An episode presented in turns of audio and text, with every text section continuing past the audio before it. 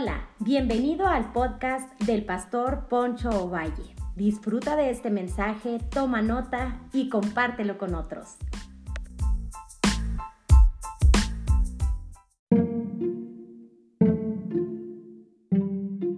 Hola, hoy quisiera hablar el tema de enfrentando mi pasado. Quiero hablar de Jacob. Anteriormente estuve hablando en la congregación de cómo Jacob fue transformado y cómo Dios lo llevó a crisis de Peniel, lo llevó a la crisis de Betel y todos esos eventos en los cuales están registrados en Génesis desde el capítulo 27, eh, si no mal recuerdo, hasta el capítulo 32 o 25 en adelante. Pero déjame decirte que todos en algún momento vamos a enfrentar el fruto de nuestras malas decisiones del pasado. No podemos evadirlas, no podemos este, empezar a usar mañas para evadir el fruto de nuestras malas decisiones. Y por eso le he titulado Enfrentando mi pasado. Génesis capítulo 32, versículo 7 dice, Jacob quedó aterrado con la noticia. Entonces separó a los miembros de su casa en dos grupos, y también a los rebaños, y a las manadas, y a los camellos. Me sorprende mucho esto porque muchos llegan llegamos con la idea de que cuando llegamos al Evangelio, pensando que vamos a evadir el fruto de nuestras malas decisiones, pero no es así. Hay ocasiones en que el Señor en su gracia pues nos libra de situaciones difíciles, pero no es obligación del Señor librarnos de esas malas decisiones, sino tenemos que hacernos responsables de aquellas malas semillas que sembramos en el pasado. Dos décadas antes Jacob había huido de su hermano Esaú, ahora estaba huyendo de Labán y ahora huía de su suegro. Ahora tenía, llegaba el momento que tenía que encontrarse con su hermano y confrontar y ser confrontado por su hermano Esaú. Después de 20 años, el pasado de Jacob le estaba alcanzando y él tenía miedo. Iba con miedo a, enfrentar a su hermano, a reconciliarse con su hermano.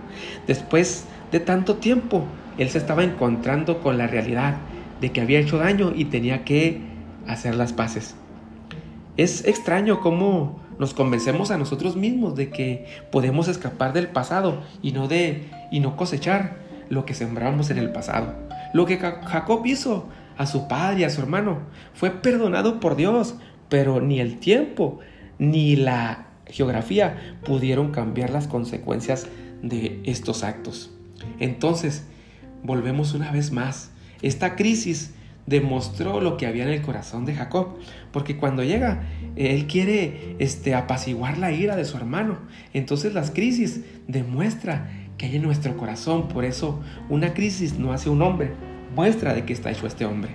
Entonces lo primero que quiero analizar así rápido es, rápido es que no podemos evadir el daño que hicimos a las personas en el pasado. Proverbios 18-19 dice, un amigo ofendido es más difícil de recuperar que una ciudad fortificada. Las disputas separan a los amigos como un portón cerrado con rejas.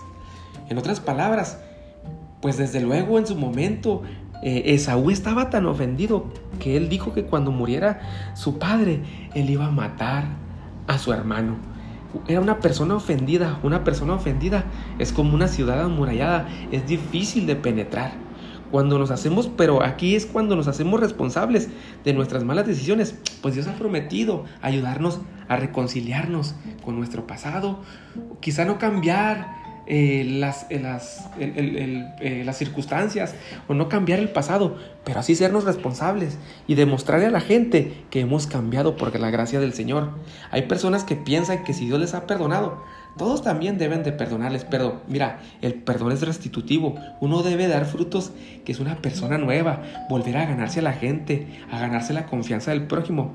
Para regresar a Canaán hay que encontrarse con Esaú, con nuestro pasado y empezar de nuestra parte hacer todo lo posible para empezar a sembrar una semilla diferente. Entonces, Qué importante es entender esto.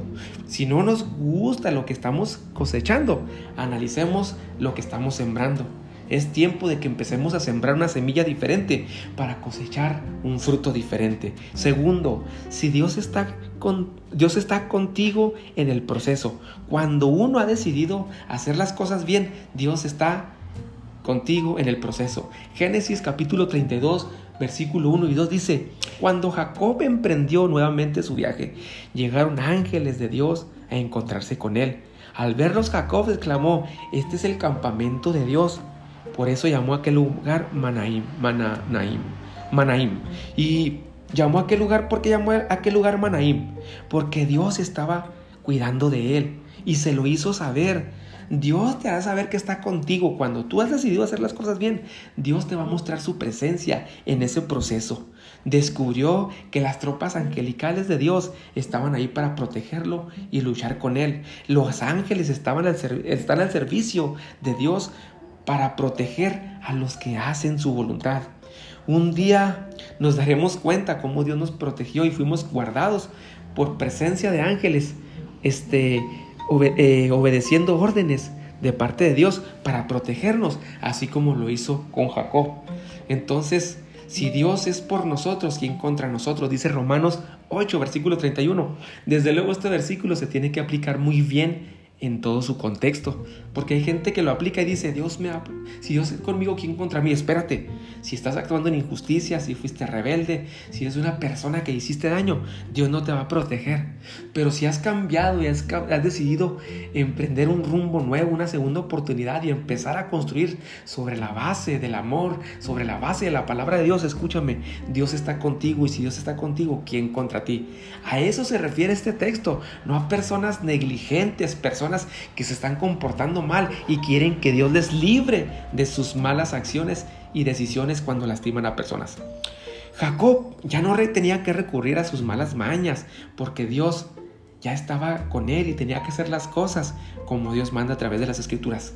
Tercero, hay que ser valientes para lidiar con la culpa, porque Jacob tenía culpa desde luego.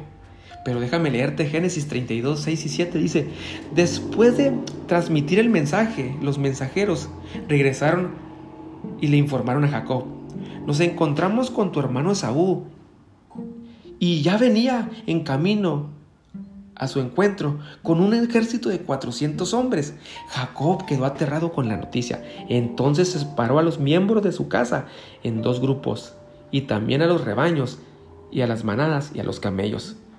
Me sorprende mucho porque aquí me hace analizar esto. Una conciencia culpable a menudo nos hace ver la imagen más oscura posible. La culpa puede nublar nuestro desarrollo espiritual y nuestra transformación que Dios quiere traer en nuestro corazón a través de su la gracia de Dios a través de la palabra. La culpa es buena, mientras tanto no se vuelva en condenación, porque nos quedamos estancados y no avanzamos a ese desarrollo integral que Dios quiere traer en nuestro corazón para transformarnos y cada día ser más como Jesús. Por eso Proverbios 28.1 dice, los perversos huyen aun cuando nadie los persigue, pero los justos son tan valientes como el león. La, versión 960 dice, el impío huye sin que nadie lo persiga. En otras palabras, las personas que constantemente saben que su conciencia les está redarguyendo, el Espíritu Santo les está redarguyendo y les dice, la regaste, hiciste mal, pues empiezan a huir sin que nadie los persiga, empiezan a armar cuadros mentales y se portan hostiles y son violentos en lugar de reconocer que han hecho mal. Entonces, las personas que constantemente hacen daño siempre están a la defensiva. Así evaden su responsabilidad del cambio. Jacob lo único que hizo al dividir su familia y ejército, era que quedaba más vulnerable. Jacob volvió a las mismas viejas mañas y lo único que hace es que esas viejas mañas que aprendimos en el pasado o cuando no conocíamos al Señor nos van a destruir más, somos más vulnerables. No enfrentemos la culpa, enfrentemos el fruto de nuestras malas decisiones con valentía, porque Dios está con nosotros y nos va a ayudar para enfrentar esas malas decisiones. No volvamos a las viejas mañas en las cuales, mira lo que estamos cosechando hoy en día, de esas malas mañas que veníamos arrastrando del pasado. Si has decidido hacer las cosas bien, Dios promete ayudarte. No será fácil, pero es lo mejor para cada quien, para empezar a sembrar una nueva semilla, una semilla que dé un fruto maravilloso. Hacerle frente a la culpa, a la vergüenza del fruto de nuestras malas decisiones, es decirle a Dios, quiero comenzar de nuevo. No hay atajos para llegar a donde Dios nos quiere llevar. Uno decide seguir con las malas mañas del mundo esas malas mañas pues solo dañan, alejan a los seres queridos. Dejemos que Dios nos transforme para dejar un buen legado. Jacob no estaba haciendo viva la promesa que Dios le había dado a su abuelo Abraham en Génesis capítulo 12, versículo 2 dice, haré de ti una gran nación, te bendeciré y te haré famoso y serás una bendición para otros.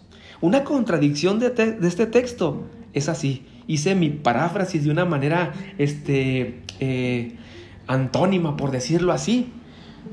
Y quisiera hacer esa comparación negativa. Haré de ti una ruina, te maldeciré y te daré una muy mala reputación. Y donde quiera que andes, serás un problema, serás una bronca. Pues Jacob estaba viviendo al revés esta promesa. Cuando nosotros no decidimos vivir para el Señor, andamos al revés. En lugar de estar bendecidos, estamos siendo maldecidos por el fruto de nuestras malas decisiones. Empecemos a tomar buenas decisiones y vivamos la palabra de Dios, las decisiones que tomemos, tomemos las guiadas por el Espíritu Santo en amor, no dañemos a nuestro prójimo. Si en el pasado fuimos violentos, si en el pasado fuimos personas que éramos este, muy, muy, muy hostiles, hoy digámosle al Señor, Señor, me arrepiento de esas actitudes, quiero cambiar, quiero ser una bendición, no quiero ser una bronca donde quiera que esté.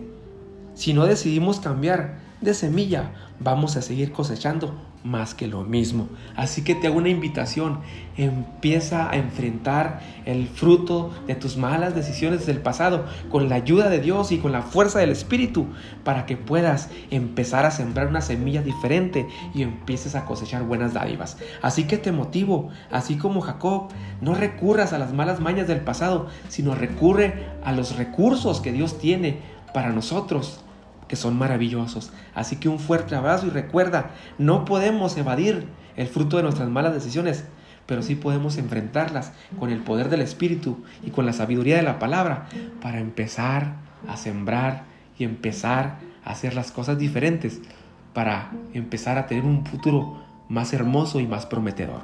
Bendiciones.